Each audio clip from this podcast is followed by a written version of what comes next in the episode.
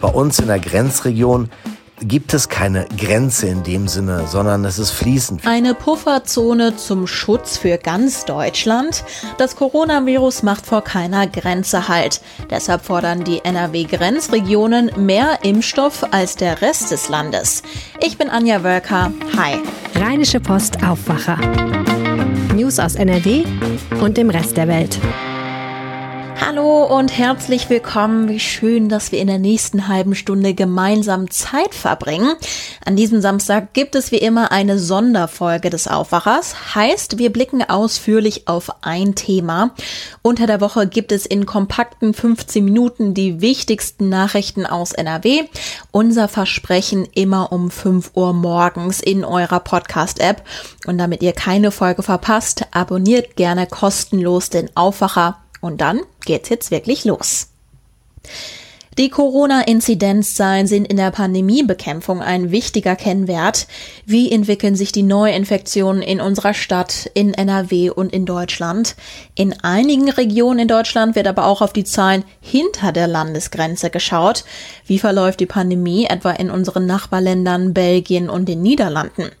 An der Grenze zwischen Frankreich und den deutschen Bundesländern zum Beispiel wurden jüngst strengere Einreiseregeln beschlossen, denn insbesondere im dort angrenzenden französischen Departement Moselle ist der Anteil der südafrikanischen Coronavirus-Mutation, der Corona-Infektionen, besonders hoch. Schaut man auf die andere Seite Deutschlands, blicken insbesondere Bayern und Sachsen auf Tschechien, denn dort liegt die Inzidenz weit über 700.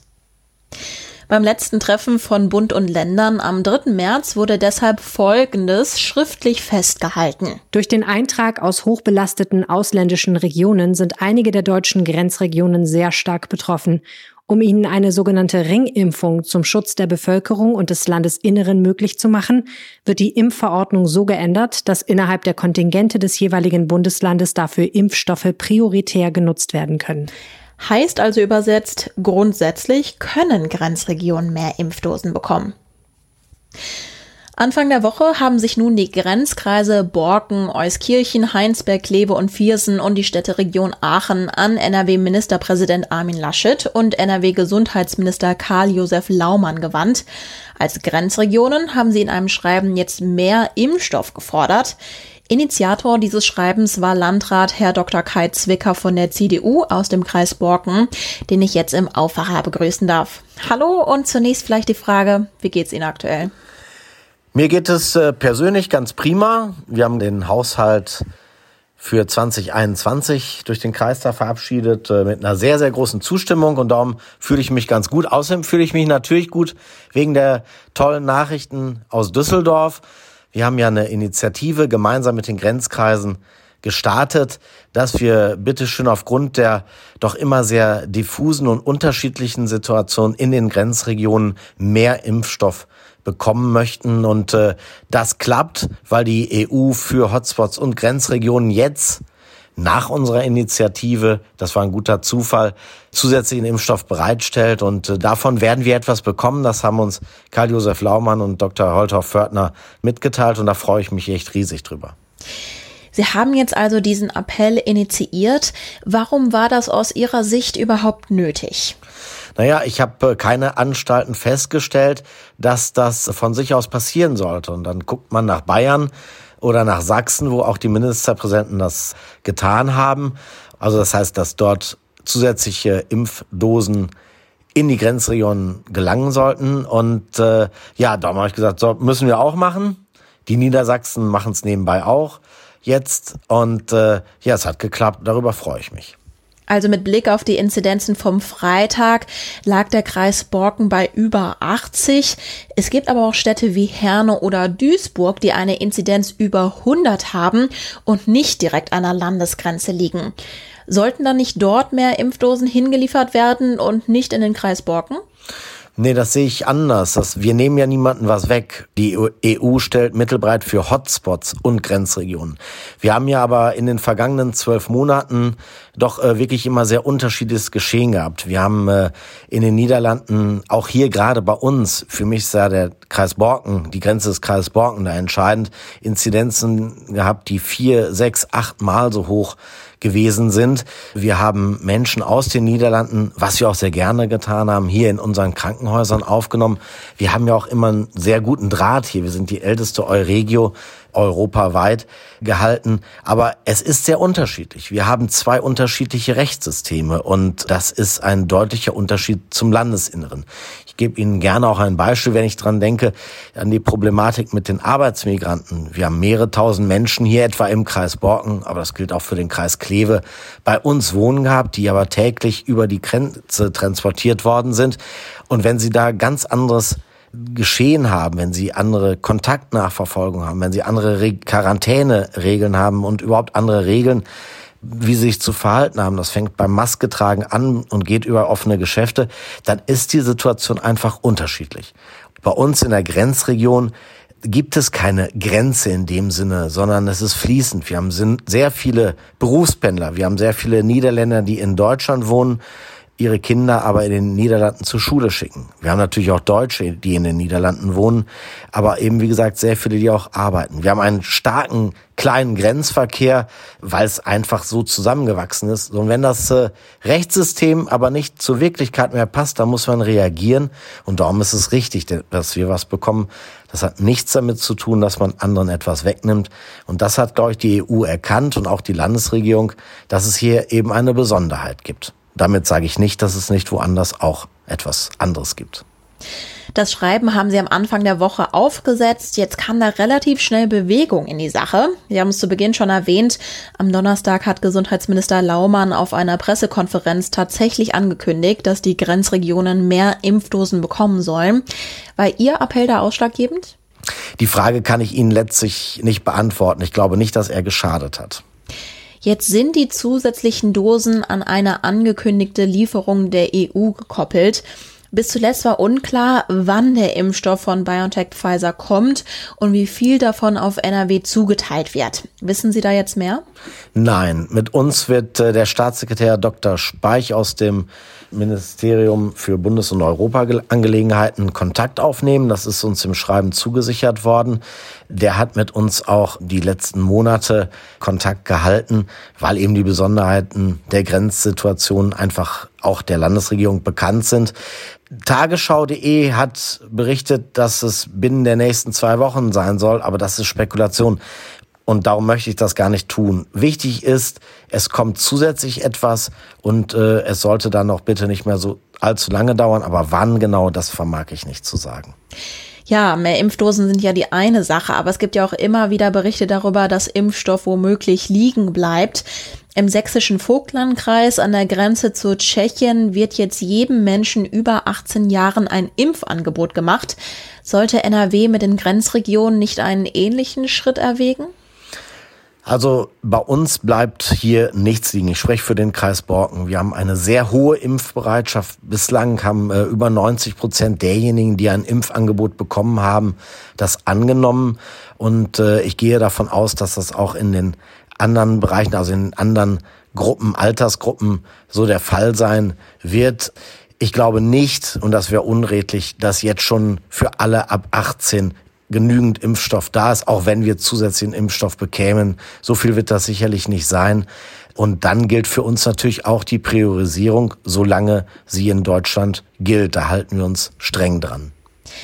Jetzt wurden ja nach der letzten Ministerpräsidentenkonferenz neue Lockerungsschritten nach Inzidenzen festgelegt, also etwa 50 bis 100 und über 100.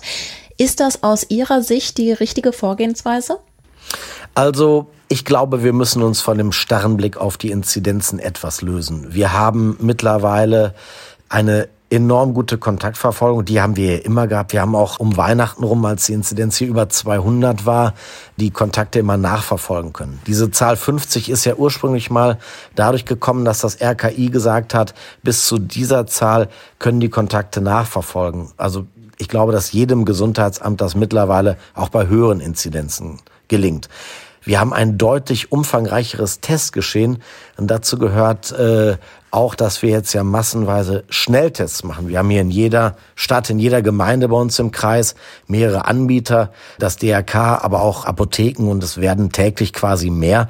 Und von daher, glaube ich, sollte man nicht allein auf diese Zahlen gucken. Eins kommt, und da bin ich sehr froh drum, sehr noch dazu.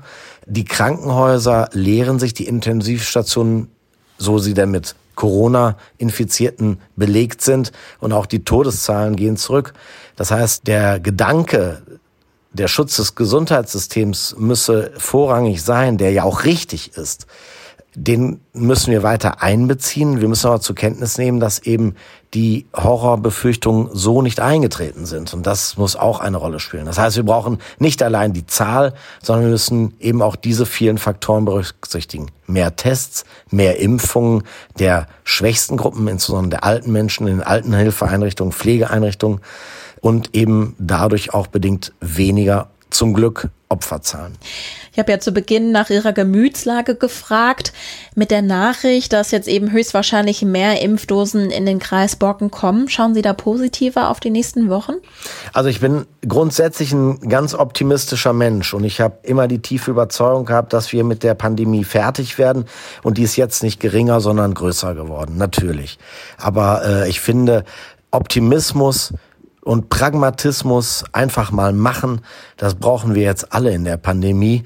Und da muss wirklich durch Deutschland ein Ruck gehen, dass man das auch macht. Da ist mir im Moment immer noch viel zu viel bürokratisches Klein-Klein.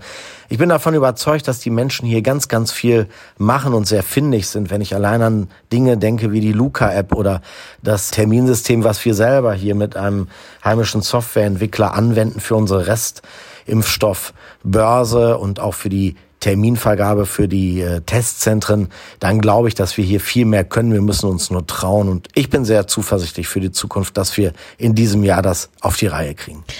Herr Dr. Zwicker, ganz herzlichen Dank für das Gespräch. Ich habe zu danken machen wir hier mal einen Cut und fassen nochmal die Chronologie zusammen, also quasi nochmal, um das Ganze zu verdauen.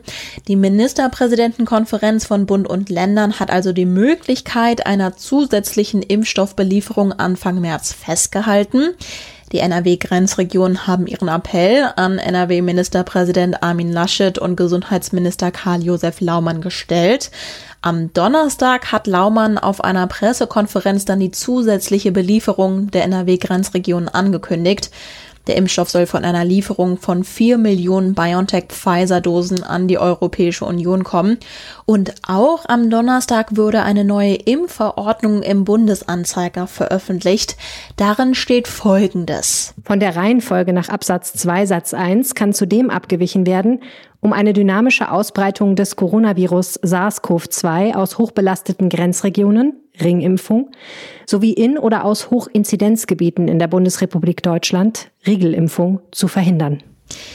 Da ist also für ganz Deutschland offiziell festgehalten, zusätzliche Impfdosen sind sowohl für die Grenzregionen als auch Regionen mit einer besonders hohen Inzidenz möglich. Das Gespräch mit Herrn Dr. Zwicker würde ich jetzt gerne noch mal etwas einordnen, denn der Kreis Borken ist eben nur einer entlang der Grenzregionen. Auch der Kreis Heinsberg hat sich am Appell beteiligt. Ich habe deshalb meinen RP-Kollegen Michael Heckhaus aus Erkelenz zum Gespräch gebeten. Hi Michael. Hallo, schönen guten Tag. Herr Dr. Zwicker aus dem Kreis Borken sagte zu Beginn unseres Gespräches, jetzt mal frei wiedergegeben, er hätte quasi nicht das Gefühl gehabt, dass die Versorgung mit mehr Impfstoff in den NRW-Grenzregionen ohne zusätzliche Initiative erfolgt wäre. Jetzt leben wir ja schon seit über einem Jahr mit dem Coronavirus. Wie würdest du das denn beurteilen? Inwiefern hatte etwa das Gesundheitsministerium die Grenzregion bisher im Blick? Ja, wir haben ja gerade hier im Kreis Heinsberg die Erfahrung gemacht, dass viele Entscheidungen in Eigenregie getroffen wurden. Zum Beispiel, wenn ich jetzt an die ersten Monate denke, da fehlten Masken, da fehlte Schutzausrüstung. Landrat Stefan Pusch hat sich ja damals sogar in seiner Verzweiflung an den chinesischen Staatspräsidenten gewandt. Und ich denke mal, aus dieser Erfahrung heraus ist dieses Schreiben und dieser gemeinsame Appell entstanden, weil man wirklich sicher gehen möchte, dass das, was in der Ministerpräsidentenkonferenz ja, vereinbart worden ist, dass das auch wirklich eingehalten wird. Und da hat man jetzt nochmal mit Nachdruck darauf hingewiesen, dass man das hier in den Grenzregionen auch wirklich im Blick hat und ja, haben möchte, dass diese Impfdosen auch da ankommen, wo sie eben eingeplant sind. Und das ist hier in den Grenzregionen der fünf Kreise.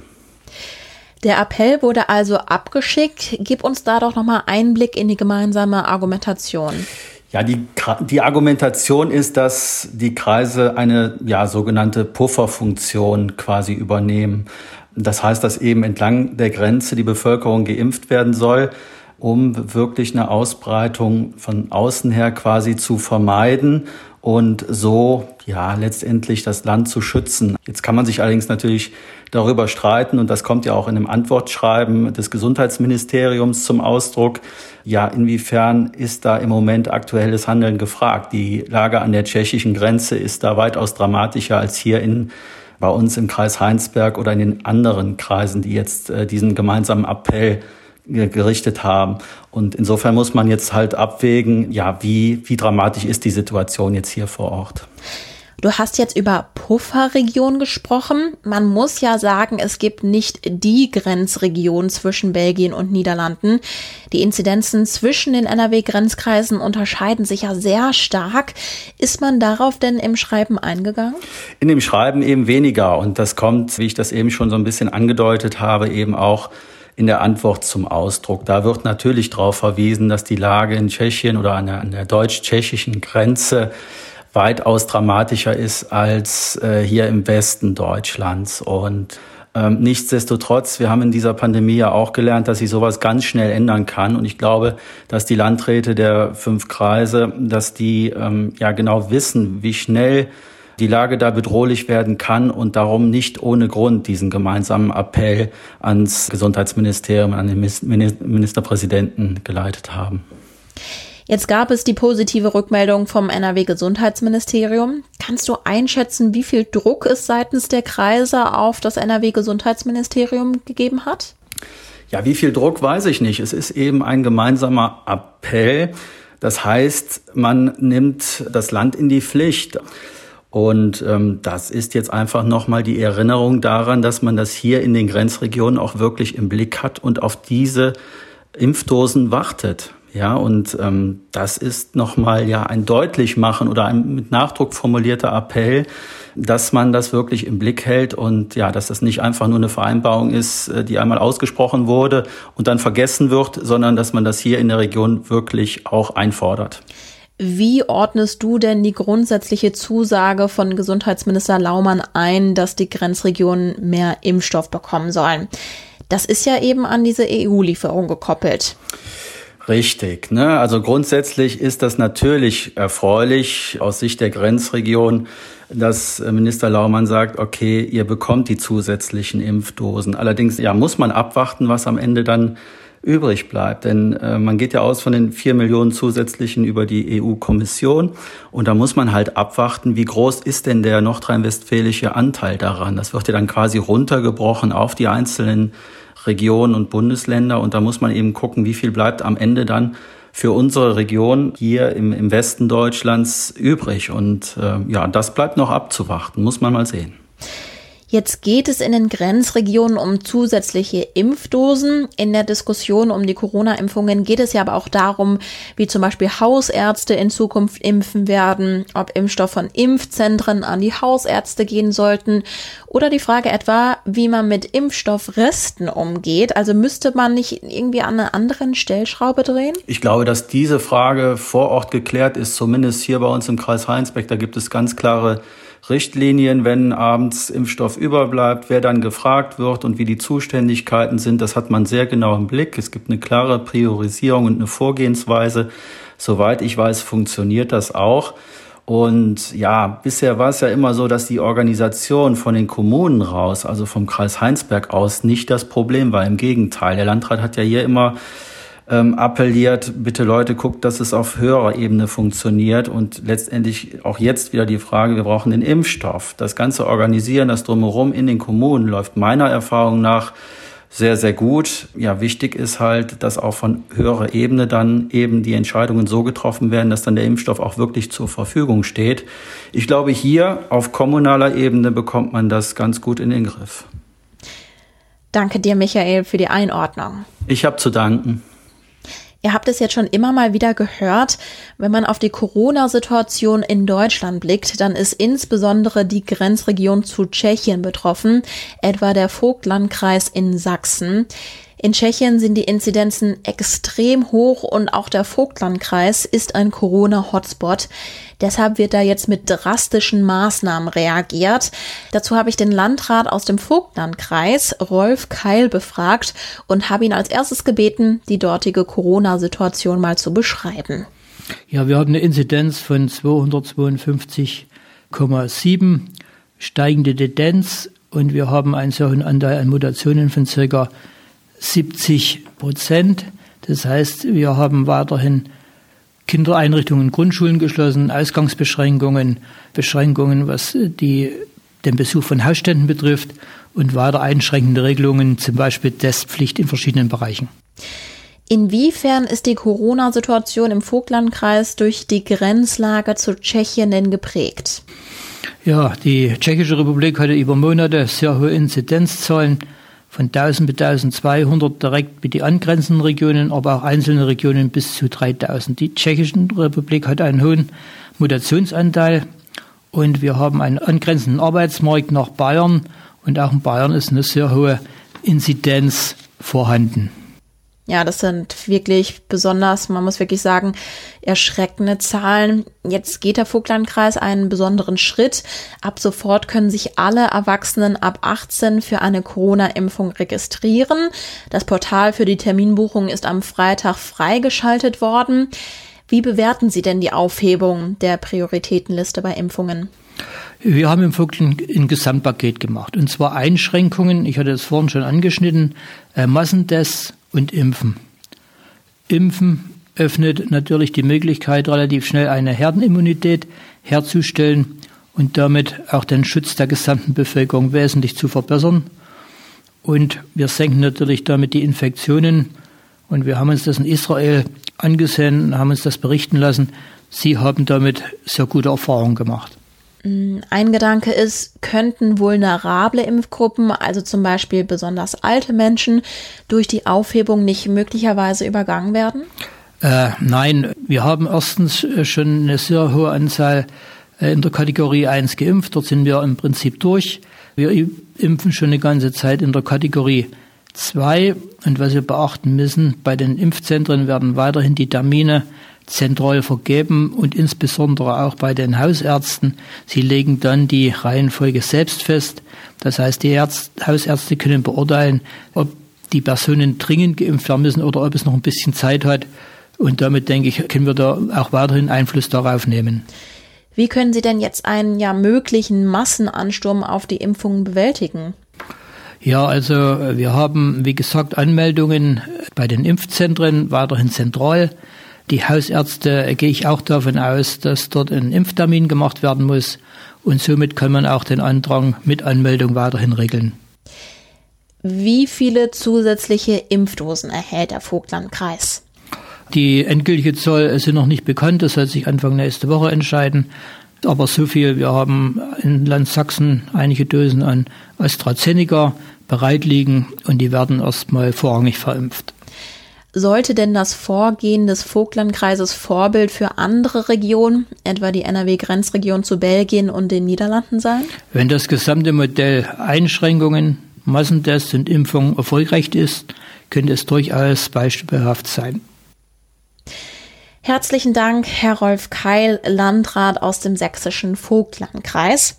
Und die sächsische Gesundheitsministerin Petra Köpping bat die Menschen um Geduld, da nicht alle sofort geimpft werden könnten. In dem Landkreis leben rund 224.000 Menschen. Und damit sind wir am Ende des heutigen Aufwachers mit einem ausführlichen Blick auf die NRW-Grenzregion.